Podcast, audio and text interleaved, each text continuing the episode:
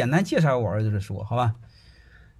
我儿子我以前聊过，他是小学六年级出来读书的，就是他在国内小学没有毕业，现在呢在国外读到了高二。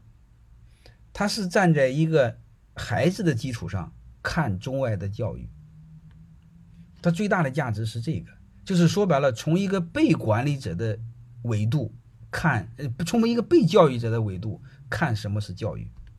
而不是我们传统的理解的教育，都是一种长者、老者，甚至老糊涂的人高高在上告诉我们什么是教育。我们从来没有理解，听听客户的声音，就是说白了，你听听客户声音要什么。真正说白了，孩子他喜欢什么，能明白这意思吗？你从他身上看看什么是教育。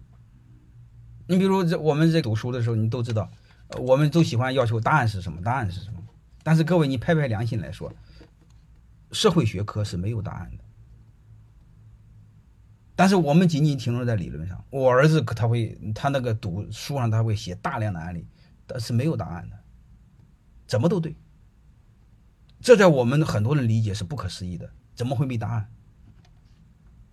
当然你们愿买买，不愿买不算货。价值观不认同，看也没有用啊，并不是说都看管用哈。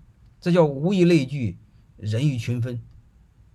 啊，如果尿不到一壶，这个书是看也是白看，叫小马下南洋。